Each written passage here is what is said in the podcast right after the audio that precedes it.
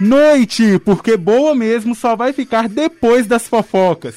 Está começando mais um Foca na Fofoca, aqui na Rádio Online PUC Minas. Eu sou Marcos Leite e o meu time está pronto para fofocar. Boa noite, principalmente para aqueles que, assim como a gente, adoram uma fofoca. Eu sou a Letícia Souza e já tenho várias novidades para vocês. Mas antes, bora escutar o, o, resumo da semana com a Amanda Pena?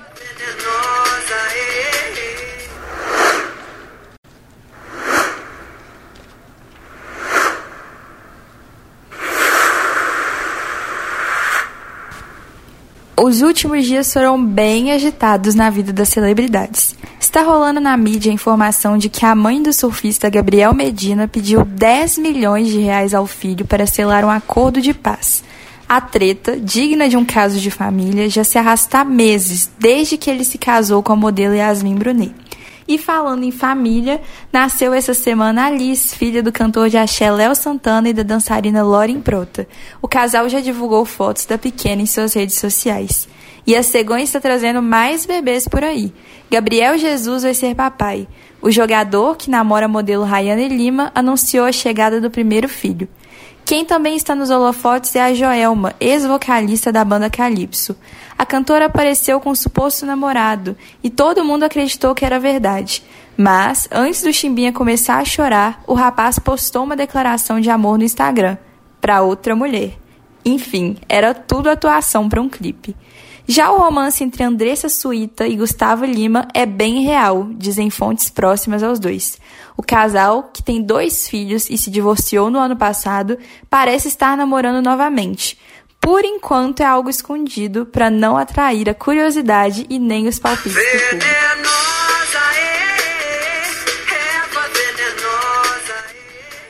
A semana já começou com tudo, né, Marcos? Pegando fogo. E eu tô sabendo que você tem informações exclusivas sobre o caso do cantor que entrou na fazenda e acabou dançando. Que isso, hein, Letícia? Pois é, o cantor Nego do Borel foi expulso do reality show A Fazenda 13, na tarde de sábado. E ele está sendo investigado pela Polícia Civil de São Paulo por suspeita de estupro de vulnerável contra Daiane Mello, outra participante do programa. As primeiras informações sobre o registro na polícia sobre o fato vieram no Twitter, após os acontecimentos, em que o cantor deitou ao lado da peoa, visivelmente bêbada. Após a produção apagar as luzes do quarto, não foi possível ver a cama em que eles estavam deitados, mas dava para ouvir alguns comentários da participante. E em diversos momentos ela pediu que o cantor parasse e também mencionou sua filha. O João Lima traz outras informações sobre esse caso. É, minha gente. Mesmo com todo esse fuxico, o cantor se pronunciou através do seu Instagram. Nigo do Borel, em vídeo publicado na rede social após o acontecimento, se diz injustiçado. O cantor pede desculpas e diz que não viu maldade no ato com a PO Daiane. O espião fala também que não está entendendo tudo isso que está acontecendo e que pode acabar tirando a vida. Nego diz estar sendo taxado como bandido, afirma que não rouba, não mata, que sabe que tem os seus problemas, mas que já está tratando deles. É, minha gente, o BO é grande mesmo. Mas, mesmo com esse depoimento, o cantor não parece ter sentido muito o peso dos seus atos. Um dia após ser expulso do programa, no domingo, dia 26, Borel foi visto em um bar no Leblon, zona sul do Rio de Janeiro. O cantor, amparado pelos amigos, apareceu sorrindo e despreocupado em alguns momentos, mas já em outros demonstrou uma certa preocupação. Nego foi intimado a depor a polícia de São Paulo. Vamos esperar a cena dos próximos capítulos, né, minha gente? É com você. O mundo dos famosos tem pegado fogo, viu? E não é só na frente das câmeras, não. Tem pessoas aí que podem estar fazendo coisas nas escondidas.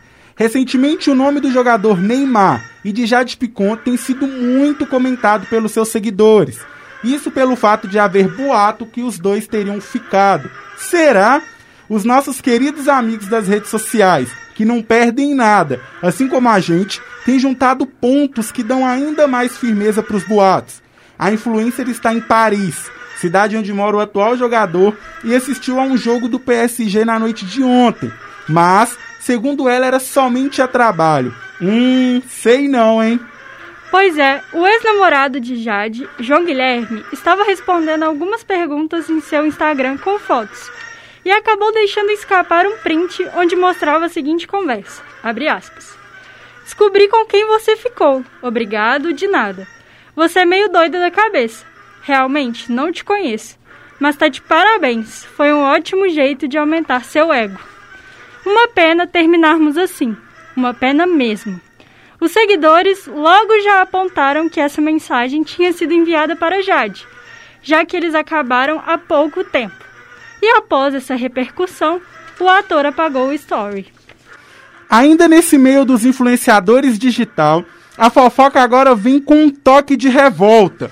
No jogo de ontem entre Atlético e Palmeiras no Mineirão, um, um grande influenciador mineiro foi furtado Gustavo Tubarão, que busca nas suas redes sociais, de um jeito bem mineirês, alegrar seus seguidores, apareceu nos stories de um amigo abalado e explicando a situação constrangedora que passou.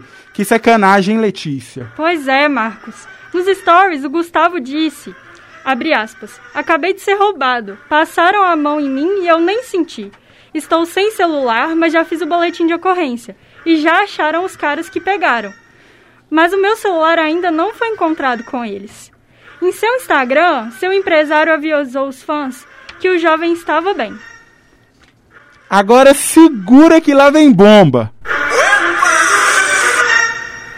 A menina que matou os pais e o menino que matou meus pais, filmes que abordam os eventos anteriores ao assassinato dos pais de Susana von Richthofen, arquitetado por ela mesma, junto com o namorado Daniel Cravinhos, e o cunhado Christian Cravinhos chegaram ao Amazon Prime Video na última semana. Você chegou a assistir, Marcos? Eu assisti e fiquei chocado, Lete, por se tratar de um caso tão rumoroso que parou todo o Brasil.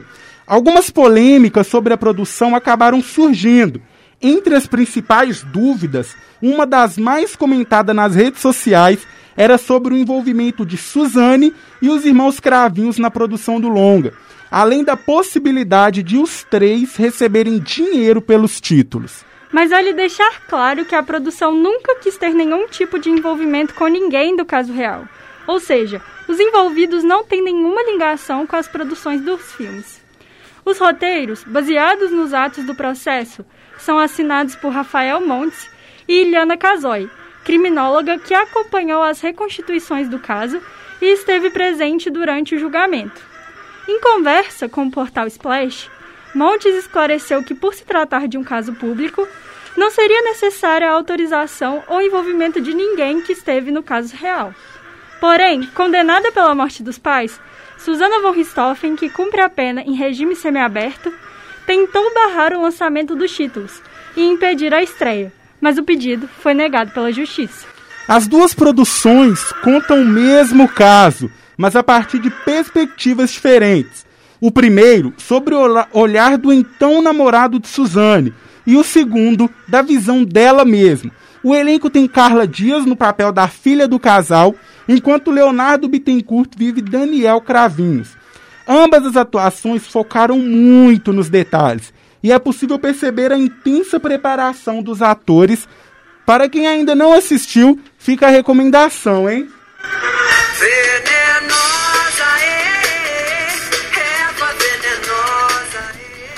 Agora vamos fazer uma pequena viagem para os Estados Unidos. O pai de Britney Spears, Jamie, é alvo de uma investigação do FBI.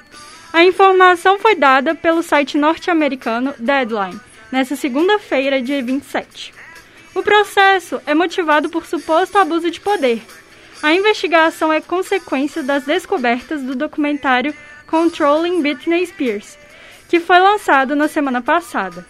A produção é uma reportagem do New The New York Times que alega que Jamie havia criado um detalhado sistema de vigilância, com o intuito de monitorar cada movimento e conversa da cantora. Ele utilizou escutas no quarto dela nos últimos anos.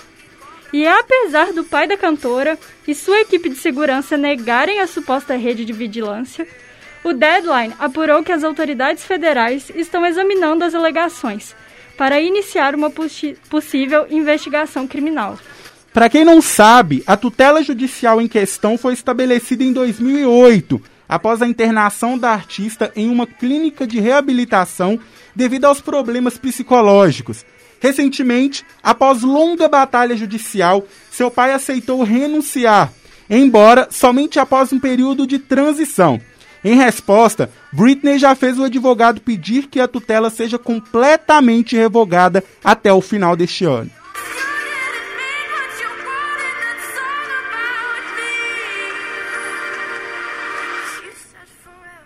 Ainda falando sobre as cantoras americanas, Olivia Rodrigo, que fez muito sucesso neste ano após a canção Driver's License, e com ela alcançou o topo da Billboard Hot 100, tem se tornado um sucesso global. Com apenas 18 anos de idade, a artista já virou uma das maiores dos Estados Unidos, incluindo a geração Z, e é uma grande promessa da indústria. Tudo isso pode pesar muito nos ombros de uma jovem adulta que ainda está aprendendo a lidar com a, tanto com a fama quanto consigo mesma. Em entrevista para Vogue Singapura, a dona do álbum Sour confessou que a fama afeta sua saúde mental e revelou como lida com as redes sociais atualmente. Durante a conversa, foi abordado o assunto como a sua rápida ascensão ao estrelato global poderia afetar sua saúde mental, usando como exemplos o caso de Naomi Osaka e Simone Biles, Questionada sobre como se sentiria sobre isso, dado que ela teve um ano tão intenso e agora é uma super celebridade, Olivia respondeu: aspas, estou dando um passo de cada vez. Isso pode ser muito difícil para a saúde mental. No entanto, eu sou grata por ter pessoas que gostam de mim como eu sou e mantêm separadas de todos os barulhos e tabloides ou o que as pessoas estão falando sobre mim nas redes sociais. Isso sempre foi uma das principais prioridades. Fecha aspas. Essa não é a primeira vez que a artista fala sobre saúde mental. Ela inclusive chegou a receber conselho de Taylor Swift e Selena Gomez sobre como lidar com tudo isso. E para quem está com saudade de séries e novos filmes, uma notícia boa. Os principais estúdios e sindicatos de Hollywood chegaram a um acordo sobre os protocolos de segurança nos sites de produção e devem flexibilizar as regras até o final de dezembro. Os novos, os novos termos permitem que os estúdios tornem obrigatória a vacinação por parte dos membros da produção, diminuindo a frequência de testagem e a necessidade de máscaras em ambientes externos. De acordo com os protocolos de segurança atuais, os sets de gravação são divididos em zonas de acordo com o grau de interação e de risco que são expostos as equipes e os atores. A autorização para a obrigatoriedade da vacinação vale para a Zona A, que embarca os profissionais que atuam em áreas onde é preciso trabalhar muito próximos ao demais, geralmente sem equipamento de proteção individual. Hollywood teve suas produções interrompidas por casos de Covid-19 no set, mas os trabalhos foram retomados gradualmente com as devidas precauções de segurança, que adicionam uma série de despesas extras. Por esse motivo, as negociações para a revisão do acordo vêm acontecendo há meses e a necessidade de ajustar os protocolos gerou preocupação para alguns dos poderes do sindicato, que atuam no mundo do cinema e da TV. Eles temiam que os estúdios usassem a ameaça à saúde pública para fazer cortes nas equipes. Vamos continuar atualizando você sobre as novidades. Queridos ouvintes, essas foram as fofocas de hoje. Foi um prazer estar com vocês. Obrigado a todos, um grande abraço e agora sim, uma boa noite. Esse foi mais um Foca na Fofoca. A gente se encontra em breve, aqui, na sua rádio online.